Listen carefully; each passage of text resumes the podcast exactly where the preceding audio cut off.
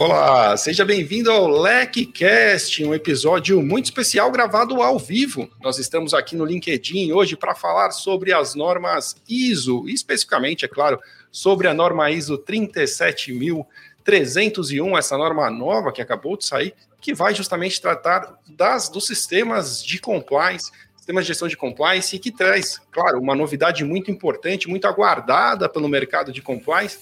E para conversar comigo, eu tenho aqui dois especialistas. A Maria Zulini, que é gerente executiva de compliance na BRF, faz parte do nosso grupo no Compliance Mastermind e também é professora na LEC. E o Carlos Aires, que vocês já conhecem bem também, nosso professor há muitos anos, meu professor, e é claro, um advogado super especialista em compliance. Marília, boa noite, seja bem-vinda ao LECcast oficialmente agora. Boa noite, Márcio. Boa noite aí para a audiência. Um prazer estar com vocês hoje. E boa noite, Carlos. Meu professor foi meu professor também lá na GV. Fui parte do, das primeiras turmas lá da GV do anticorrupção, FCPA, onde tudo começou. Carlos, boa noite também. Obrigado por estar aqui mais uma vez, né? Boa noite, um prazer estar com você, com a Marília e com os demais que nos acompanham aí pela internet. A missão de hoje ela é complicada. Nós temos que falar de muitos assuntos, então eu quero entrar direto no primeiro deles, Carlos, e talvez para esclarecer para nossa audiência que não, talvez não saiba o que é a ISO, né? Então a primeira pergunta para você é o que é a ISO e como são criadas as normas ISO? Legal, esse é um ponto que gera bastante dúvida mesmo, né? A ISO é uma organização independente, a não governamental de normalização. Ah, e participam da ISO organismos de normalização de mais de 160 países. No Brasil, ah, esse papel é desempenhado pela ABNT, Associação Brasileira de Normas Técnicas, que é uma entidade privada sem fins lucrativos, mas que tem essa atribuição. Inclusive, a BNT é membro fundador aí da ISO. Ah, e a ISO publicou mais de 21 mil normas que estão aí nos no, que está no nosso dia a dia, né, nas mais diversas áreas. E como que são criadas as normas ISO? Né? Surge uma demanda da indústria aí, ou de outros stakeholders.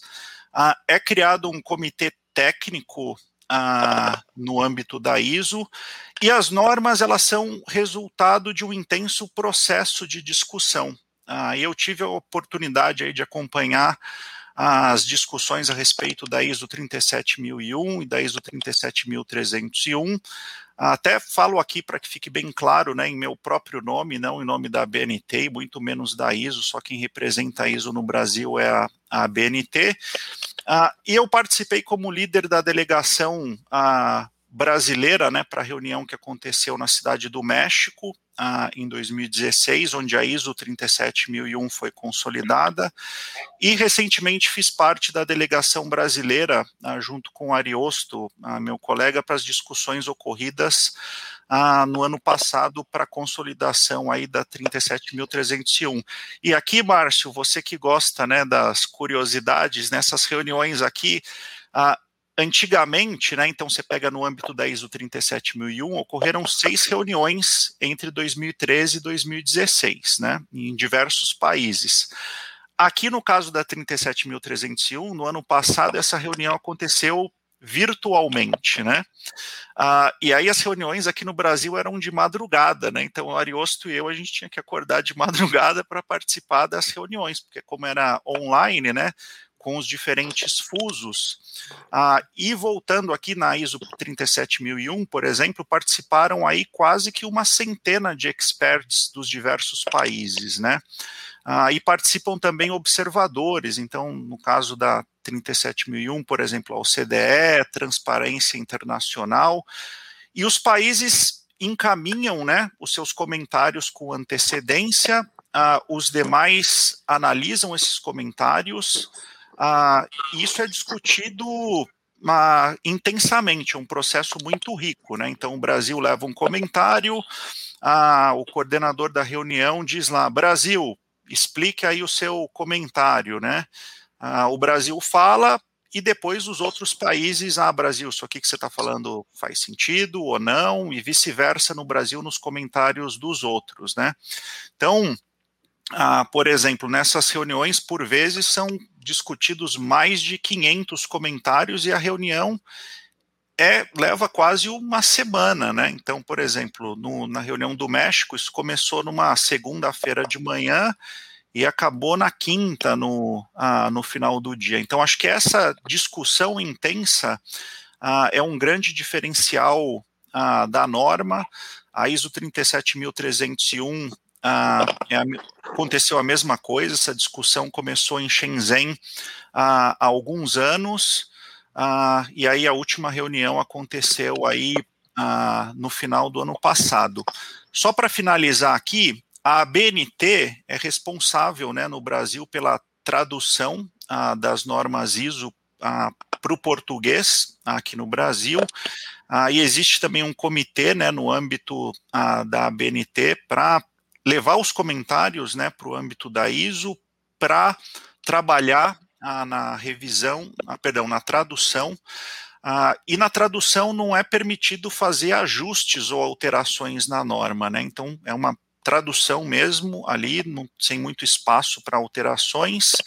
Aí a norma é colocada ah, para consulta pública. Até quem tiver interesse em conhecer mais aí da ISO 37301, ela vai ser publicada agora em português ah, no dia 7 de maio, então quem tiver interesse estará disponível aí no site ah, da ABNT a partir ah, dessa data. Ainda que você não implemente a norma, vale ler a norma, porque seu conteúdo aí é muito rico. Carlos, primeira pergunta e você já mostrou que veio. É por isso que eu te convido, porque você me poupa de ter que fazer qualquer esclarecimento sobre o assunto. Que bela introdução, Carlos. Eu adorei. E, e Marília, quero passar a bola para você, é claro, para a gente trazer já, desde já, o assunto para a experiência prática. Né? O Carlos brincou que eu gosto das histórias porque elas realmente ilustram. Né? Esse é o papel aqui do LikeCast, trazer o compliance da vida real para os nossos ouvintes, para os nossos alunos que realmente vivem esses desafios na prática também. É, é eu sei que a BRF recentemente obteve a ISO 37001, que trata dos sistemas de gestão anti-suborno. Aí eu queria te perguntar para a gente começar a falar um pouco dela, antes, é claro, de entrar nessa novidade, na ISO 37301. É, vamos falar primeiro dessa norma mais antiga, que trata de uma parte dos assuntos de compliance, talvez de não da totalidade desses assuntos. E eu queria que você falasse justamente sobre ela. O que é essa norma e por que vocês decidiram é, partir para esse caminho da certificação? Por que é importante para uma empresa obter uma certificação como a ISO 37001? Tá bom, vamos lá. Então, a ISO 37001, ela trata é, especificamente de sistema de gestão anti-suborno. Né? Então, aí já está a primeira diferença aí com a, com a nova norma, que é dos sistemas de compliance. Né? E o que, que, essa, o que, que essa norma está é, regulamentando? Né? Então, ela traz requisitos para esse sistema, falando de suborno tanto relacionado ao setor público quanto relacionado ao setor privado. Né? Isso é importante porque acaba aí é, sendo uma referência para empresas, tanto empresas que lidam com o setor público, que participam de licitações públicas, por exemplo, quanto empresas que não, podem ser empresas pequenas, médias, grandes, mas que é, realmente podem enfrentar desafios relacionados a suborno é, na esfera privada né? Então a gente está falando aí, é, logicamente, né, de setor de compras, né, comercial, pessoal lá do procurement, que realmente é, tem riscos bastante específicos relacionados aí ao suborno privado. E é uma norma que ela enfrenta tantos desafios, né, do, de quem sofre, quem pode sofrer né, uma solicitação de suborno, como quem pode praticar, né, ser realmente o, o praticante do suborno. Então, o é, que, que essa norma ela ajuda na empresa? Né? Ela ajuda a empresa a criar um sistema efetivo anti-suborno, né, mediante uma disseminação de cultura dentro da empresa, uma cultura de análise de riscos, né, uma cultura realmente anticorrupção, anti-suborno, né, e ela ajuda a empresa a criar essas normas, políticas internas, fazer uma comunicação efetiva da liderança à ponta, né? Então, essa é a importância dessa, dessa norma aí da, da 37.001. Legal. É, é uma norma que não é tão nova, é, mas tem uma adesão bastante restrita, eu imagino, até deixo vocês comentarem um pouco mais sobre isso, porque realmente não é o meu dia a dia, mas o que eu vi durante esse processo foi uma resistência de algumas empresas em, em adotá-la, por talvez ser incompleta, vamos dizer assim, em termos de abraçar todo o sistema de compliance. E de outro lado, algo que eu ouvi mais de uma vez, e eu não sei se vocês também já ouviram isso, uma certa preocupação em relação a esse nome, né, de gestão é, de anti-suborno, né, de ser algo negativo, uma agenda negativa na, na, na, na, empresa, no desenvolvimento de um processo de certificação de suborno. Então, quer dizer que a sua empresa já teve problema de suborno? Então, é, isso pode despertar algo é, negativo e talvez por isso ela não teve tanto apelo. É, Carlos, o que, que, você acha disso? Até antes da gente passar, eu quero te perguntar da 37.301, que já, já certamente é o que a nossa audiência mais quer ouvir, eu quero partir para mas sobre isso em especial, você viu muitas empresas serem certificadas nesse, nesse universo da 37.001 ou realmente a minha visão ela está correta? Olha, ela tem crescido, Márcio, a, a certificação da ISO 37001. Grandes empresas disseram né, que estavam aí buscando essa certificação, acho que a, a, própria BRF é um exemplo disso, mas se a gente olhar, por exemplo, Walmart, Microsoft, são empresas que disseram aí publicamente que estavam buscando essa certificação e, salvo engano, até ah, já obtiveram, né? Ah, depois, até mais para frente, eu falo de situações em que eu acho que não é o caso de uh, se buscar a certificação, e já me aconteceu várias delas com clientes, mas eu acho que tem benefícios importantes. A tá. Marília falou dessa questão da cultura, mas acho que tem um benefício a imagem aí para a empresa e eu acho que a ISO ela pode ser usada também como uma ferramenta de controle de riscos dos terceiros, porque hoje em dia o que acontece? Ah, aí as grandes empresas elas vão ter lá o seu distribuidor, ela fala, ó, você precisa ter um programa de compliance para ser meu distribuidor em determinados setores. E o que, a empresa faz? Ela vai lá e olha, só que ela precisa ter braço para isso. Né? Então, o que, que algumas empresas estão fazendo? Elas implementam a ISO, viram para os seus ah, fornecedores de risco e falam, amigo, você vai ter agora dois anos para implementar a ISO às suas próprias custas, ah, para ah, continuar fazendo negócios comigo. Isso é interessante porque ah, você já consegue saber o que, que aquela empresa tem de programas de compliance, porque vamos imaginar três empresas aqui, Márcio. Você é diretor de uma empresa, eu de outra e a Marília de outra, né? A gente fala, nós temos um programa de compliance. Você não sabe o que cada um tem. Quando você fala, eu tenho uma certificação ISO, você já consegue antecipar, né? ali o que, que aquele programa tem.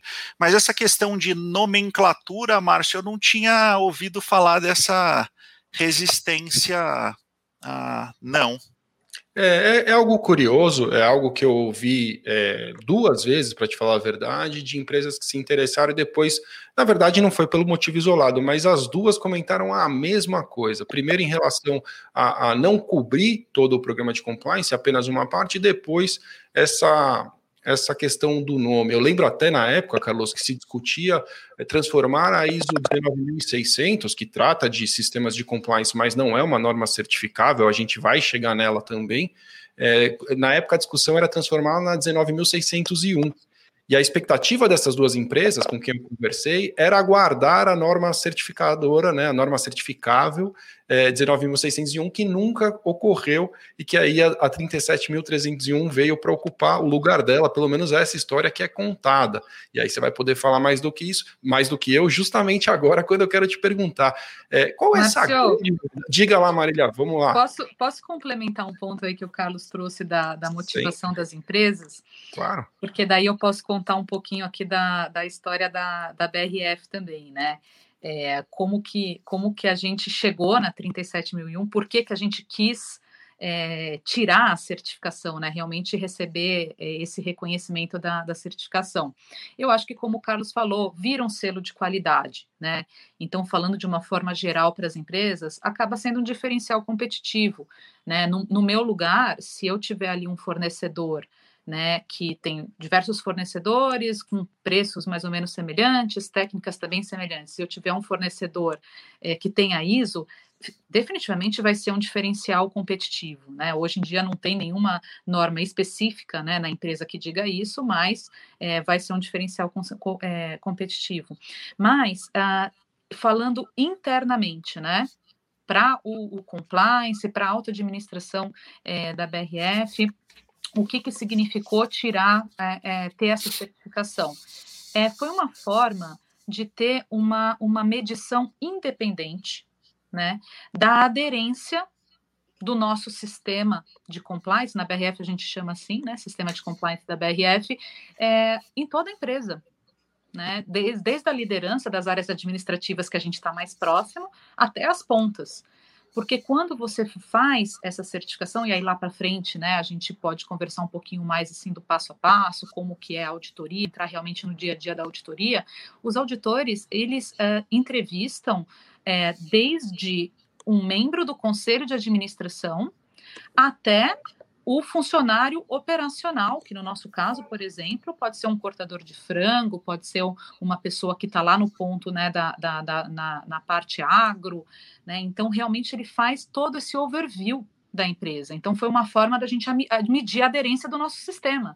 Né? O que, que adianta um sistema de compliance que funciona aqui no jurídico, no departamento de compras, né, no financeiro? Né? Então, a gente realmente, numa empresa do porte da BRF, esse foi realmente uma, uma questão relevante aí da ISO. Né? É, você tem uma avaliação sistemática das demais áreas e você tem uma avaliação independente. Né? E aí, do ponto de vista do momento da empresa também. Né? A BRF é uma empresa que tem um sistema de compliance já há alguns anos, né? E a ISO era um passo importante para a gente medir a evolução do nosso sistema, né? Quão efetivo esse sistema é, né? Em que ponto estamos, né? E isso aí pode ser bem relevante para para diversas empresas, né? Além do que eu já falei da disseminação da cultura, da questão da conscientização das áreas do risco, é, de suborno e corrupção, porque às vezes foi um pouco que vocês comentaram, né? Não, mas aqui não tem suborno, aqui não tem corrupção. Peraí, não tem é uma coisa, mas o risco sempre está presente, né? E a gente conseguiu trazer essa conscientização, né? Levar essa conscientização até a ponta. Então isso foi bastante relevante aí esse é, ter passado, né? Pela obtenção dessa certificação, bastante benéfico para a empresa. Faz todo sentido, eu gosto muito desses argumentos quando, quando leva o assunto para diferenciação, para ser uma forma de, de você acreditar em, em padrões, né? É, realmente você saber que a empresa passou por aquele processo te traz algum conforto, saber que a, a, o processo não é simples, os requisitos são é, muitos, e, e, sem dúvida é um, um excelente indício ao mercado de que aquela empresa tem aqueles padrões mínimos estabelecidos pela norma e foram certificados Sem por dúvida. uma entidade certificadora. Isso tem muito, muito valor. Em, tem... As empresas que têm capital aberto, né, como a BRF e várias outras, é, para os stakeholders, para os investidores, isso é realmente é, uma confiança, traz uma confiança né, na empresa eu acho que, que o uma... sistema funciona. Né? E acho que tem um ponto também, né, para pequeno e médio, acho que o valor é maior ainda, né? Porque quando você tem, né, por exemplo, mesmo uma BRF, poxa, uma empresa de capital aberto, então tem controles, né, via de regra mais estruturado, você tem ali auditoria externa. Agora imagina isso para um pequeno e para um médio, né? Passa a ser aí um diferencial ah, bastante interessante, pode funcionar como atrativo aí para uh, investidores, então acho que uh, pode potencializar bastante. Acho que, uh, só para finalizar um ponto ali, você mencionava que algumas pessoas falavam que a ISO 37001 não trata de todos os elementos da Lei 12846. Era isso, Márcio? Exatamente, Carlos. Eu é. ouvi é. isso mais de uma vez, é verdade. E isso é verdade mesmo, assim, a, a ISO 37001 ela trata, né, exclusivamente aí de a corrupção, né, o suborno, ah, quando a lei 2846 tem um escopo maior, muito até dos atos lesivos ali previstos na lei 2846 tratam de condutas no contexto de licitações. Então, não é uma norma criada, né, aí que endereça todos esses pontos. E, na verdade, a, a norma ela também não é criada para endereçar uma lei específica, né? E até puxando o gancho, Márcio, com o que você questionava, né, de qual que é a diferença, né, da ISO 37301 para as demais normas aí de compliance, né, e de a ISO 3001. A ISO 19600 uh, é uma norma de diretrizes e não de requisitos, portanto é uma norma não certificável, né, porque ela ali final zero são uh, normas de diretrizes. Uh, e a 19.600 ela trata de compliance em um sentido amplo, não foca só em a corrupção.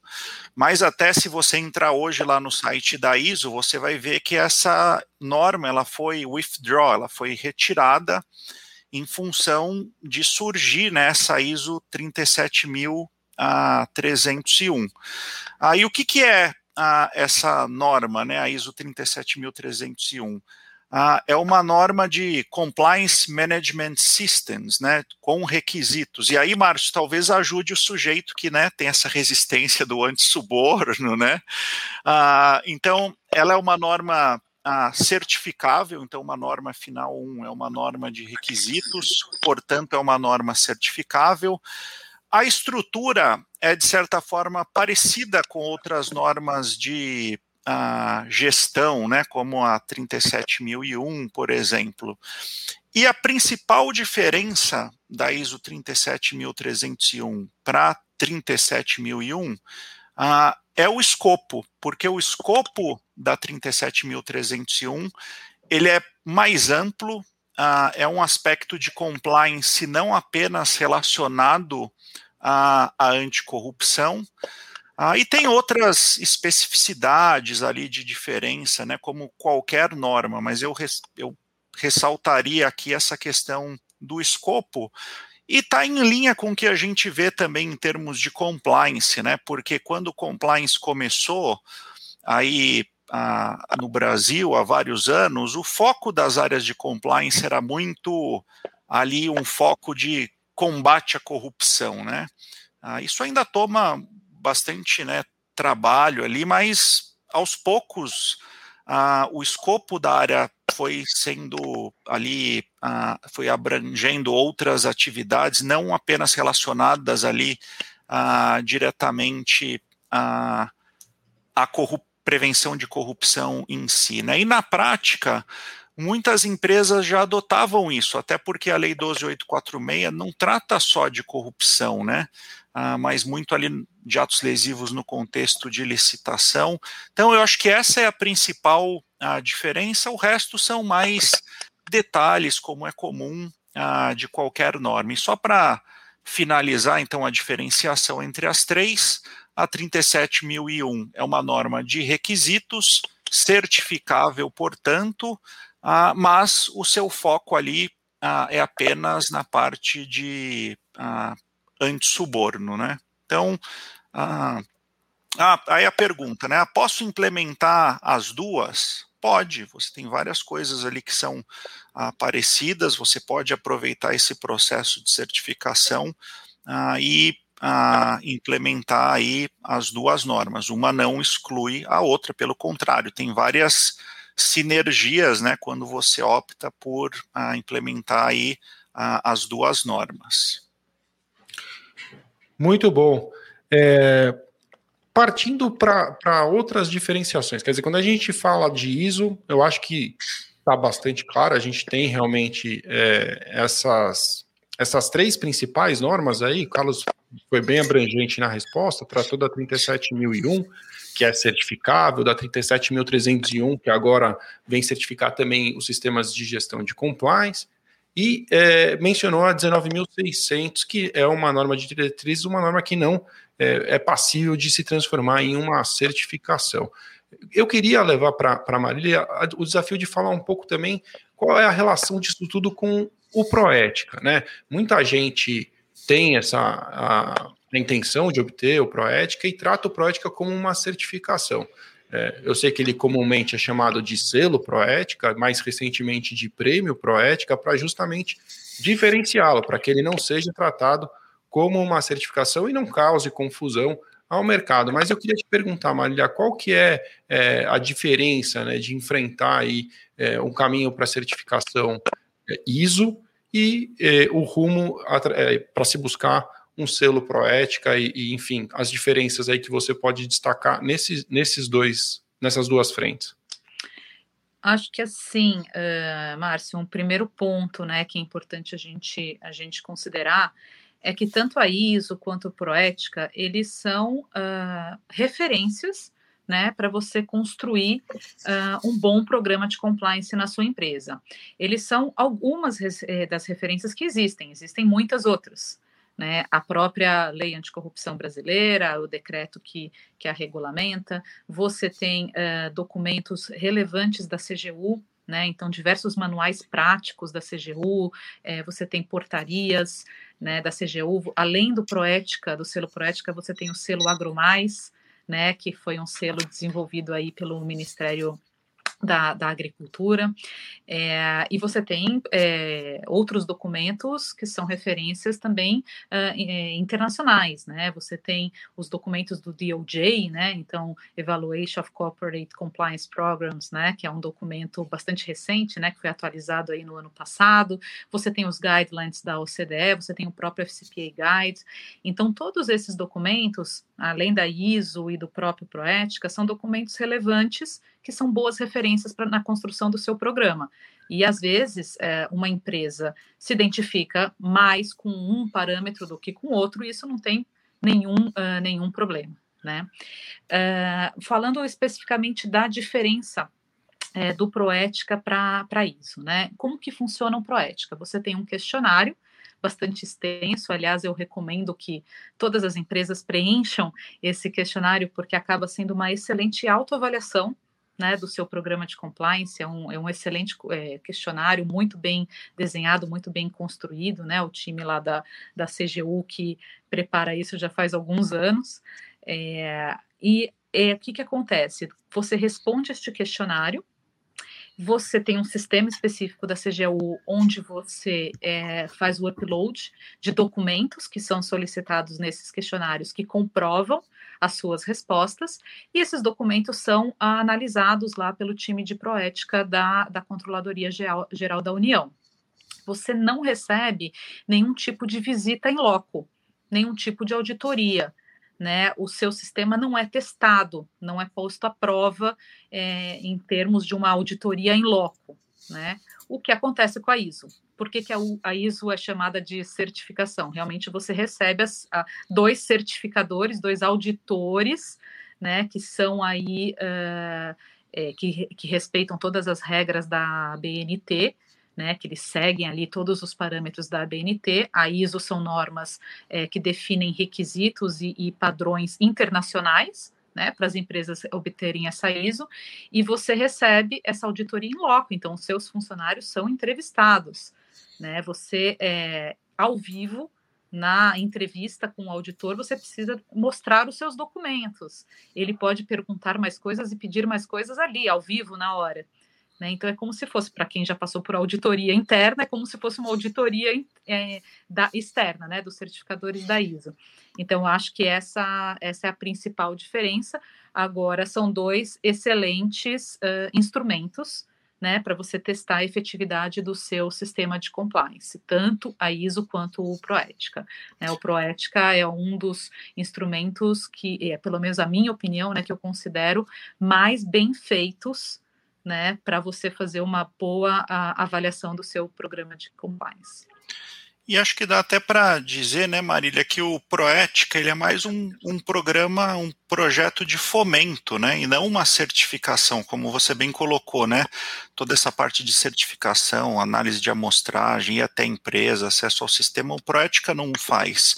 E ele fomenta como, né, porque ele gera recomendações, então quem aplica ah, para o Proética, ainda que não passe, é quase como se recebesse uma consultoria de graça, né? Porque o, o Proética vai dizer ali, né, onde está bom, onde está ruim, ah, e fomenta como aí o ganho a imagem, né, da empresa que é aprovada e pode usar o Proética. Então, assim, ah, se, na minha visão, vejo o Proética como um projeto de fomento ah, que é diferente né, das certificações. Mas a Marília colocou muito bem, todos com a sua aí importância, né?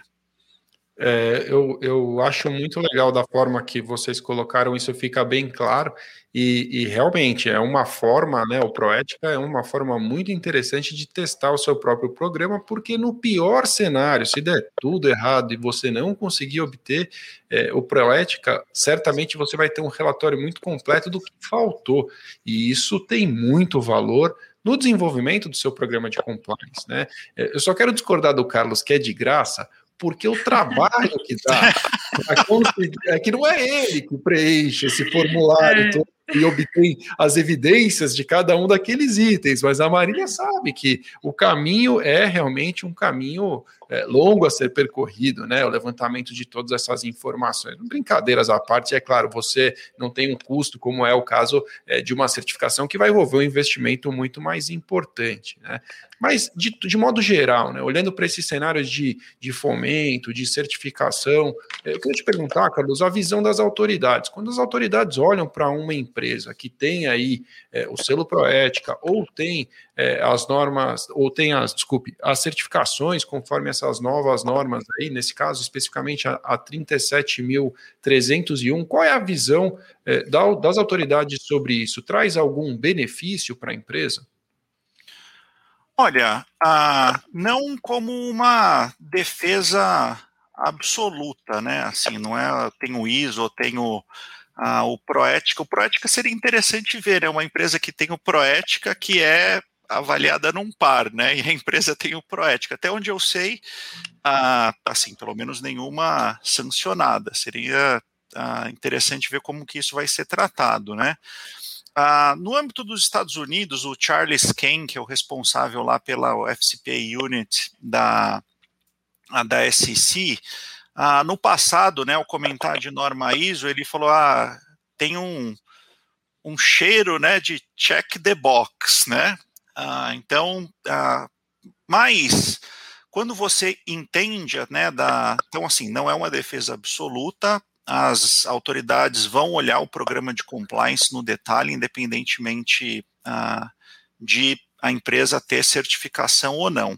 Como que isso tem sido usado aqui no Brasil? Né? Então, por exemplo, o Ministério Público Federal incluiu o requisito de obter a ISO em alguns acordos de leniência. E a primeira que eu tenho notícia é a ISO da Andrade Gutierrez, que é um, uma leniência. A ISO da Andrade Gutierrez, não, né? A leniência da Andrade Gutierrez, que é uma leniência de 2015, ah, e Andrade Gutierrez deveria implementar a ISO 19600. E qual é o problema, né? Que não é certificável, mas era o que existia à época. Depois as coisas foram evoluindo, né? Então, ah, se a gente olha, por exemplo, a leniência da JIF, a JIF ela precisa implementar ISO 37001 ah, em todas as controladas da JIF, que é uma lista extensa, né? Ah, de empresas. Então, ah, aí só aí já tem uma quantidade enorme, né? E no âmbito da AGU, ah, e da CGU, isso também tem surgido. Então, por exemplo, no caso da OAS, uma leniência ah, de 2019, a, a CGU e a AGU dão, elas dão prazo de dois anos para a OAS e as empresas ali que fazem parte da leniência obterem a certificação ISO 37001. Ah, e é interessante como você vai vendo como as coisas vão se aprimorando, o acordo de leniência ah, diz aí ah, que a certificação precisa ser por entidade acreditada pelo Imetro. Então não é assim, Márcio Eucalai resolve certificar a empresa. Não, não é. Ah, precisa ainda que o Márcio né, tenha ali um bom conhecimento, tal, experiência, você precisa ser, passar por um processo de acreditação do Imetro, né, que tem pessoas com diferentes expertises e aqui eu acho que tem dois pontos importantes que eu ah, gostaria de fazer, né? Ah, implementar ISO 37001, 37301 demanda tempo. mesmo que a empresa já tenha um programa rodando, e depois eu vou querer saber de você, Marília, o tempo aí que vocês levaram né, nesse processo, mesmo que a empresa tenha um programa rodando, demora, porque ah, tem uma fase de análise interna que presume que o programa esteja funcionando. Então, assim, desconfie ah, de implementações muito rápidas, né? Então, a norma 37.301 saiu agora. Mês que vem você vê alguém certificado, tem alguma coisa ah, errada. Ah, e outra, é importante que o certificador seja acreditado ah, para valer. E tem gente aí vendendo gato por lebre, né? Então, amigo, você está buscando aí uma certificação, né? Questione se o seu a, a certificador é acreditado pelo Imetro, porque senão você vai ter apenas ali um pedaço de papel. Ah, e só para finalizar, eu acho que as certificações eventualmente podem ser utilizadas ah, nos contextos que hoje, né, diferentes estados e municípios pedem aí um programa de compliance para participação em licitações. Então, acho que eventualmente pode ser utilizado aí ah, nesse contexto, e a própria lei de licitações, né, que saiu aí, entrou em vigor no dia 1 de abril, ah, por incrível, né, a data aí, ah, mas, ah, e ainda vai ser regulamentado como que vai se dar essa questão dos programas de integridade, mas a lei pede lá, né, que nas licitações de grande vulto, ah, que as empresas tenham um programa de compliance. Ah, e também o programa de compliance passa a ser um critério de desempate. Então, eventualmente, essas certificações poderão ser usadas aí nesses contextos. Mas aí eu jogo a bola para você aí, ah, Marília, se você puder contar aí um pouco, né, o, como que foi o processo de, ah, de certificação, que eu tenho certeza que as pessoas estão curiosas, né, para saber do ponto de vista da empresa aí. Eu estou, Carlos. Eu também concordo com você. Marília, quero te passar realmente essa pergunta. Era o meu plano era te fazer justamente falar de processo, né? As, as pessoas querem saber o rumo, como foi é, essa jornada para alcançar a ISO 37001. Conta para gente. Bom, vamos lá, né? Eu acho que o primeiro ponto aqui que a gente precisa destacar é o programa de compliance da BRF não surgiu com a ISO, né? Ele já existia alguns anos antes, passou por um, todo um processo aí de amadurecimento, né? Então, várias avaliações internas e externas, comitê de auditoria, conselho de administração, o nosso comitê de transparência, né? Que é o nosso comitê de ética, é, teve uma série de, de, de, de passos antes da gente partir para ISO. Então, quando a gente resolveu partir para ISO, já existia na BRF um sistema de, de, de compliance muito bem estabelecido, muito bem estruturado. Né, pelo menos do ponto de vista é, da empresa e de alguns é, órgãos aí de administração da empresa. Então, a ISO, na verdade, ela serviu como um ponto a mais e ela trouxe melhorias para o nosso sistema também. Então, isso é importante dizer também, né? A gente não estava 100% de acordo com a ISO. A ISO ainda nos ajudou a trazer mais alguns, uh, algumas melhorias no nosso sistema. Então, acho que esse é o primeiro ponto. Se na sua empresa ainda não existe nenhum programa de compliance, não é, é para começar com a ISO, né? não é para começar com a certificação. É, eu acho que precisa realmente primeiro montar o seu programa, ter a sua área aí específica para montar o seu programa de compliance. Mas como que a gente começou, né? Como que foi esse passo a passo? Então, decidido, né? É, é, principalmente ali pela alta administração da BRF, em partir para a obtenção da ISO, a gente precisou passar pelos processos internos de contratação de uma certificadora.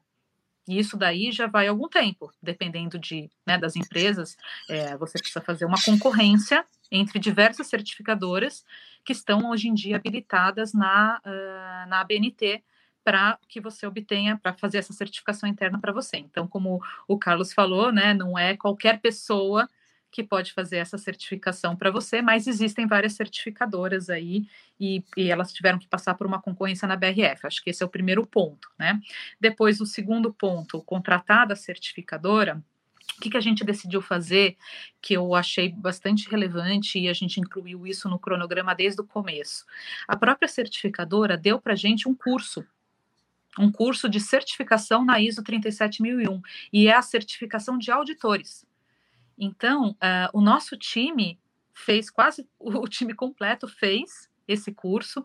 O, algumas pessoas da área de risco, algumas pessoas do jurídico, algumas pessoas da auditoria interna fizeram esse curso junto com a gente. Isso foi muito importante para a gente ver realmente no detalhe, porque a, a, norma é muito detalhada, ela tem uma linguagem toda específica, né? As políticas da empresa precisam estar de acordo com essa linguagem da ISO, então tudo isso é, é são vários desafios para a empresa. Né? Então, um ponto que eu colocaria aí no seu cronograma é ter esse curso de certificação. Né, realizado pelas pessoas chaves né, que vão conduzir a certificação dentro da sua empresa. É, e um outro ponto que a gente é, também decidiu, e eu achei que foi muito acertado e muito relevante, é, um dos requisitos da ISO 37001 é a realização da auditoria interna, de um relatório de auditoria interna da 37001. Você pode contratar uma consultoria para fazer essa auditoria para você. Mas, como a gente tem uma área uh, de auditoria interna muito bem estruturada e que já né, de muitos anos, muito antes do compliance, já existia essa auditoria interna, que conhece muito bem a empresa, a gente optou por certificar os nossos auditores internos, né, e eles fazerem esse relatório de auditoria. O que eu acho que trouxe aí um conhecimento incrível para todas as áreas que participaram dessa, dessa auditoria. Né, os nossos próprios auditores foram certificados. Né, então, esse seria aí uh, mais um dos passos para você colocar no seu cronograma, né? É, além disso, uh, as, to, eu acho que praticamente todas as certificadoras oferecem isso. É, existe um gap analysis, né? Que é antes de começar a fase 1 da auditoria, a certificadora faz um gap analysis, um, um giro rápido na BRF, é, foram duas semanas, né, que isso demorou para ser feito, faz um giro rápido aí nas suas áreas, olha os seus documentos para ver se tem algum ponto muito crítico, né, que seria a não conformidade aí na, na, na linguagem da ISO, uma não conformidade muito grave que impediria você de é, é, não ter a certificação. Então, vamos supor, se você não tivesse um processo de due diligence, se você não tivesse um canal de denúncia, né? Isso poderia ser considerado uma não conformidade grave, e aí você, é, no gap analysis, então você não perde tempo indo para fase 1, para fase 2 da auditoria, para daí ter que retornar tudo. No próprio gap analysis já seria identificado esse gap, você pode corrigir antes de começar a, a auditoria efetivamente.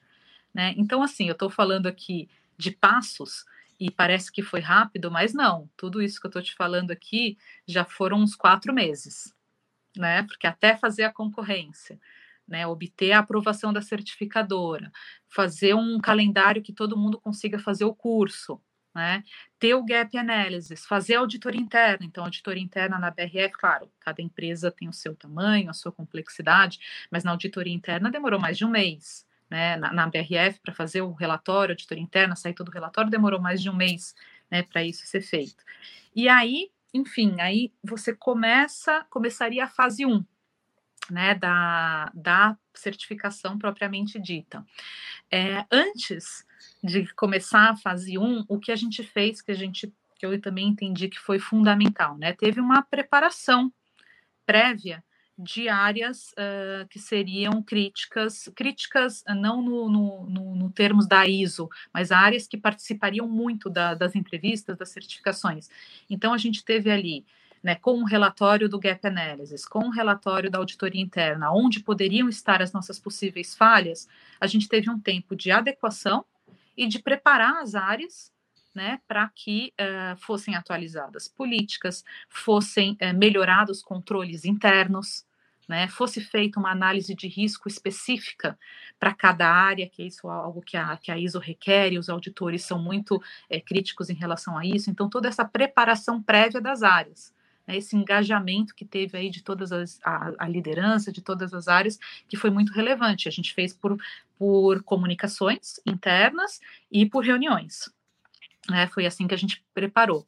E aí vem a fase 1, que é uma fase puramente documental, né, que também dura, acho que durou um pouco mais de uma semana na, na, na BRF, que os auditores requerem muitos documentos, é, é, a área de compliance participa aí bastante é, ativamente dessa, dessa etapa.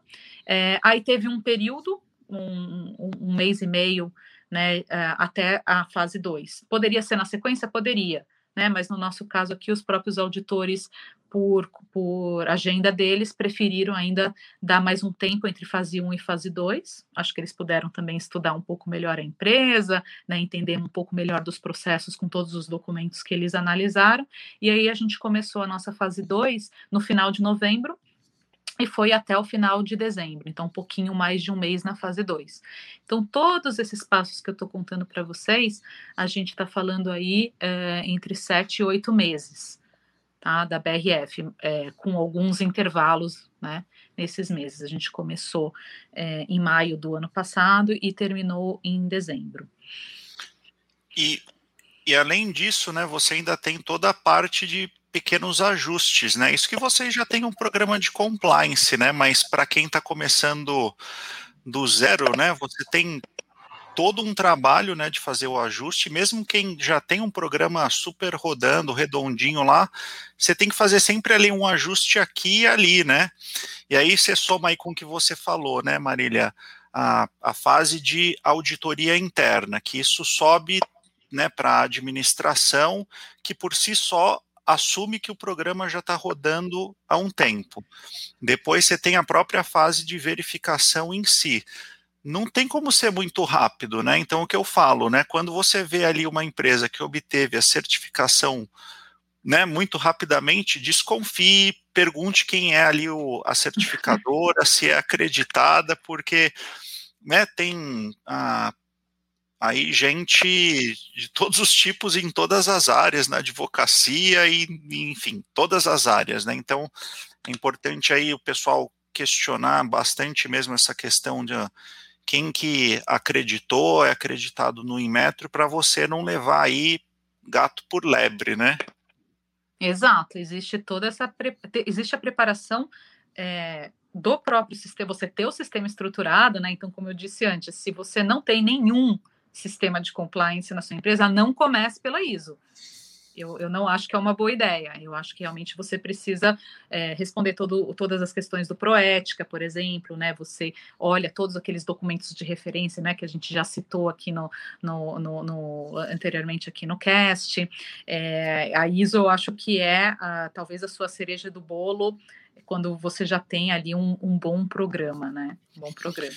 E é isso, talvez, que nosso, nosso ouvinte quer realmente saber, né? Será que é ou não é, para mim, essa, essa jornada? E aí, para a gente não deixar de falar disso, eu queria tocar é, rapidamente, né, para realmente o tempo tá estourando, mas para a gente falar disso um pouco, Carlos, quando é ou quando não é um bom momento? A Marília destacou uma coisa muito inteligente, muito interessante, que é o seguinte: você não constrói um programa de compliance para obter uma certificação. Não pode ser esse seu plano. Se você não tem um programa de compliance, primeiro crie o seu programa de compliance, dê maturidade a ele, saiba o que você está fazendo, e a partir daí faz sentido, né? Você caminhar é, para uma certificação. Em que outras situações, Carlos, você consegue dizer que não faz muito sentido, não é um rumo bom?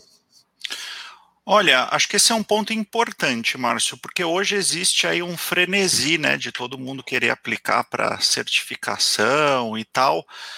Duas coisas para se ter em mente. Ah, primeiro, quando a empresa decide aplicar para uma certificação e obtém essa certificação, é um caminho sem volta porque se você depois perde essa certificação, todo o esforço os aspectos positivos vão por água abaixo. Então você não vai falar, eu tive a ISO de a ISO 37001, por exemplo, de 2017 a 2020, né? Senão depois falar, e aí, o que aconteceu que você perdeu, né? Então, assim, a partir do momento que você vai, é um caminho sem volta. Outra coisa para se ter em mente: dá trabalho manter a certificação. A obtenção da certificação não é o fim do trabalho. Devem continuar os esforços ali para o programa continuar melhorando. Existem análises de conformidade depois de um tempo da certificação, então não é o fim do trabalho. Agora, quando que a certificação ah, pode não fazer sentido? Acho que as certificações aqui, elas são positivas em diversos aspectos, né? Acho que o ponto ah, é compreender quais são os objetivos ah, da empresa. Ah, porque se a empresa tem um programa que está rodando bem, a empresa não tem muitos recursos e só pelo que a Marília descreveu, dá para exemplificar bem o quanto demanda né, de recurso a norma, né? Ah, e, eventualmente, se, por exemplo, a empresa tem lá o programa, está funcionando bem, não precisa dar resposta para ah, ninguém, ah, e ela não tem muito recurso, talvez seja melhor usar o recurso escasso que tem para não deixar passar um negócio muito grande ao invés de ficar focando ali. E acho que tem um detalhe também. Quando a Marília colocou muito bem ali, a, a ISO 37001, ela não trata só do a, da corrupção pública, mas também da corrupção privada. Além disso, ela trata não só do oferecimento, mas também do recebimento. Então, o seu escopo do programa de compliance aumenta. Então, amigo, se você já está com um budget limitado, atenção, porque talvez vá te dificultar a vida. Ah, e aí tem a própria ISO 37301, que é um compliance bem mais amplo, então vai ampliar ah, mais. Ah, então, vai depender muito ali do momento da empresa, quais são os objetivos, o que está por trás. E já falei diversas vezes para empresas: olha, aqui, putz, talvez valha você focar em outra coisa e não na certificação ah, nesse momento, né? É que hoje muitas empresas elas olham apenas para a questão do marketing, né, da publicidade positiva e esquecem que a partir do momento que você vai não tem volta, demanda um esforço enorme, né? Então é importante ter isso em mente. Mas ainda assim, ah, eu acho que em diversas situações pode ser extremamente benéfica para as empresas em diferentes contextos, mas não absolutamente todos. Tava demorando para sobrar para o marketing. Marília, vou te deixar falar também, mas o, o, o sempre é impressionante. LGPD sobra para o marketing, na certificação sobra para o marketing. Eu, como um apaixonado pelo marketing, estou aqui para defender. E não é só marketing, pô, não é bem assim. Às vezes é uma agenda positiva, às vezes é da alta administração, às vezes é muito lá. O marketing, coitado dele, ele não, não pode ser ocupado sempre por querer fazer é, parecer melhor do que é. Mas diga, Marília, você estava querendo complementar sobre isso também. Isso, é, é que o, o, Carlos trouxe aqui um, uns pontos importantes até do, momen do momento da empresa e dos recursos necessários para obter a ISO, né? Então eu queria falar um pouquinho do, do que foi desafiador para a gente também, né? Claro. Fora essa agenda, esse cronograma, né? A gente tentou aí fazer um cronograma que, do ponto de vista da BRF, fizesse sentido, mas em nenhum momento a ISO requer, né? Um cronograma um mês, dois meses, três meses. Cada empresa faz da sua forma. Mas é, além dos recursos necessários, né? Engajamento da liderança, você ter todo o convencimento do seu diretor comercial né, que é importante tirar uma pessoa do time dele para responder aos auditores da ISO, e essa pessoa, na véspera do Natal, poderia estar tá, é, fazendo é, reunião com o cliente, algo assim. Né, então, tem ali o engajamento da liderança. É, é realmente um trabalho de equipe, não é um trabalho da área de compliance. Tá? Não adianta só a área de compliance querer tirar a ISO. Né? É, o, dentro da área de compliance, então até um reconhecimento que eu, faço aqui para o nosso time da, da BRF, né? As pessoas tiveram pessoas totalmente dedicadas para ISO e as outras parcialmente dedicadas, né? De alguma forma, o time inteiro participou da obtenção da ISO, seja conversando com outras áreas, seja levantando documentos, seja criando, atualizando novos documentos, novas apresentações. Então, realmente, engajamento do time é muito necessário e destacar pessoas né, específicas para estar ali no dia a dia, às vezes totalmente dedicadas a ISO. Né? Então, olha só realmente é, o recurso que você precisa para obter a ISO. Além disso, é, eu queria destacar a parceria das outras áreas. Né?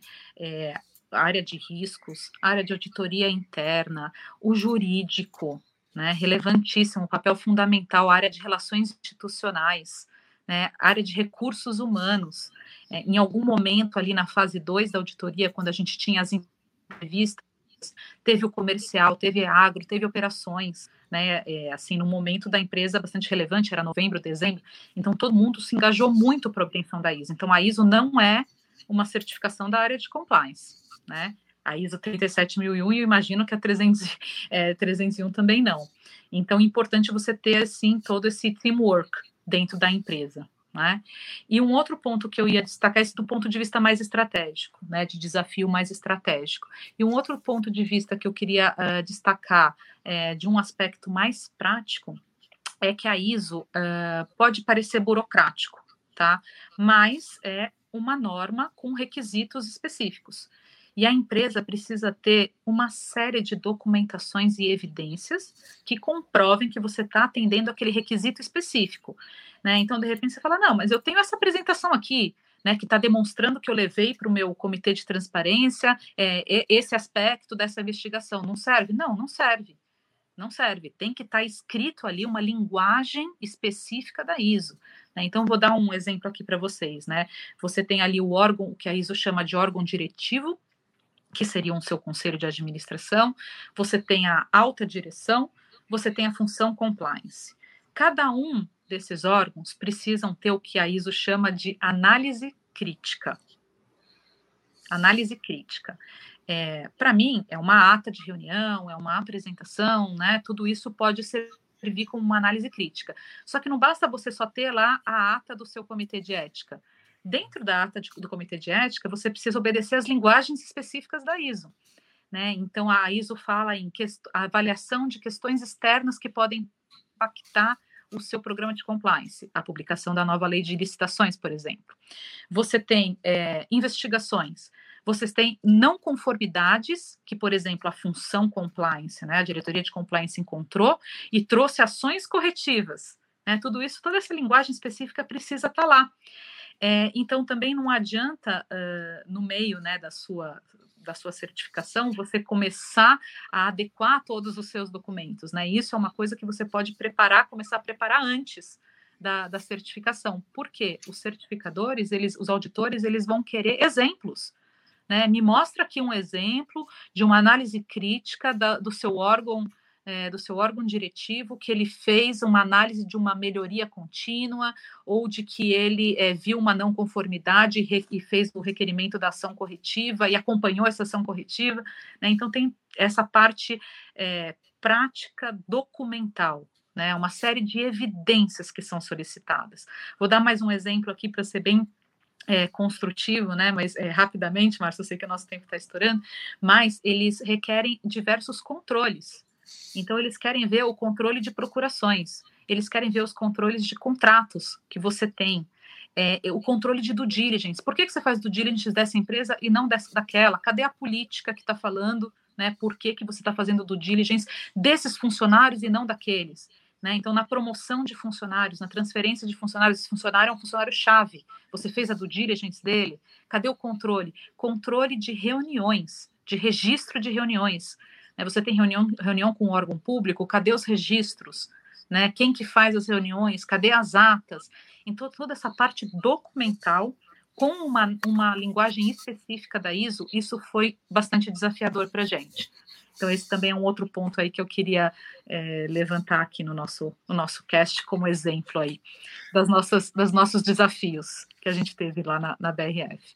Eu, eu fico ouvindo aqui, imaginando, porque realmente é uma jornada, não é brincadeira.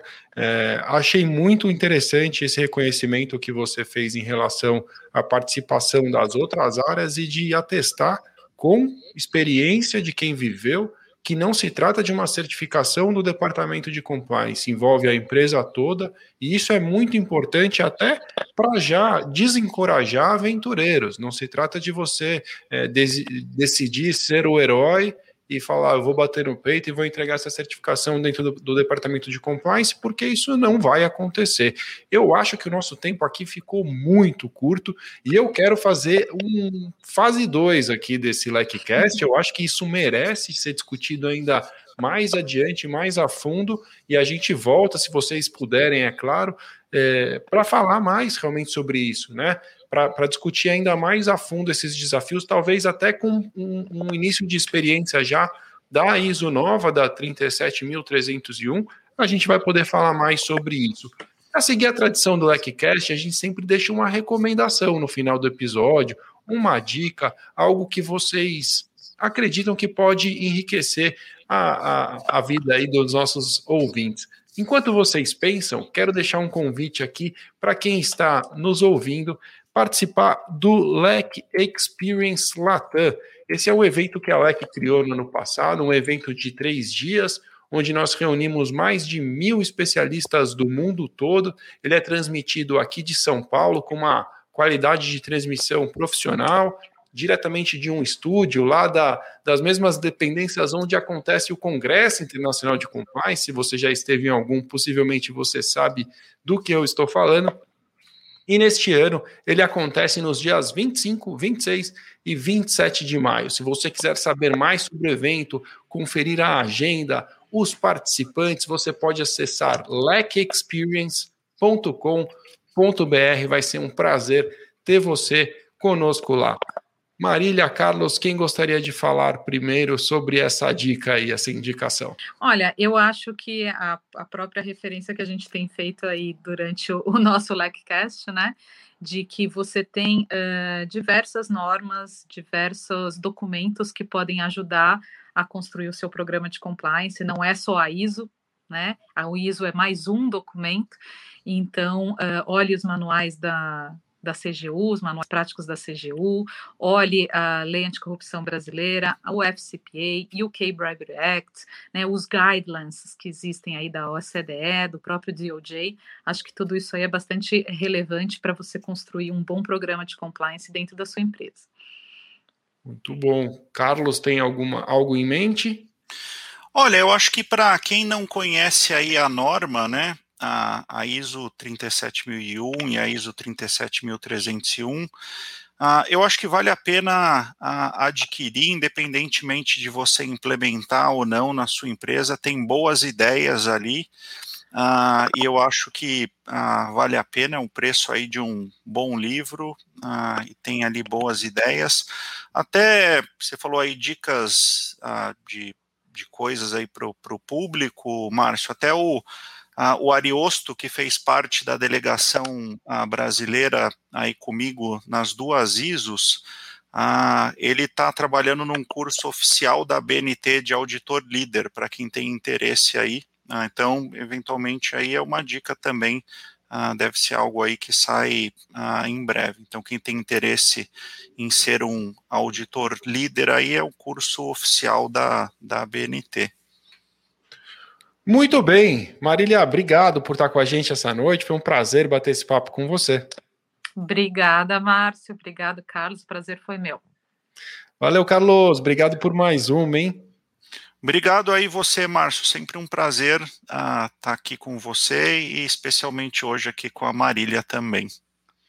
Muito bem, e como sempre, se você quiser saber mais sobre compliance, você pode acessar o site da LEC em. Valeu!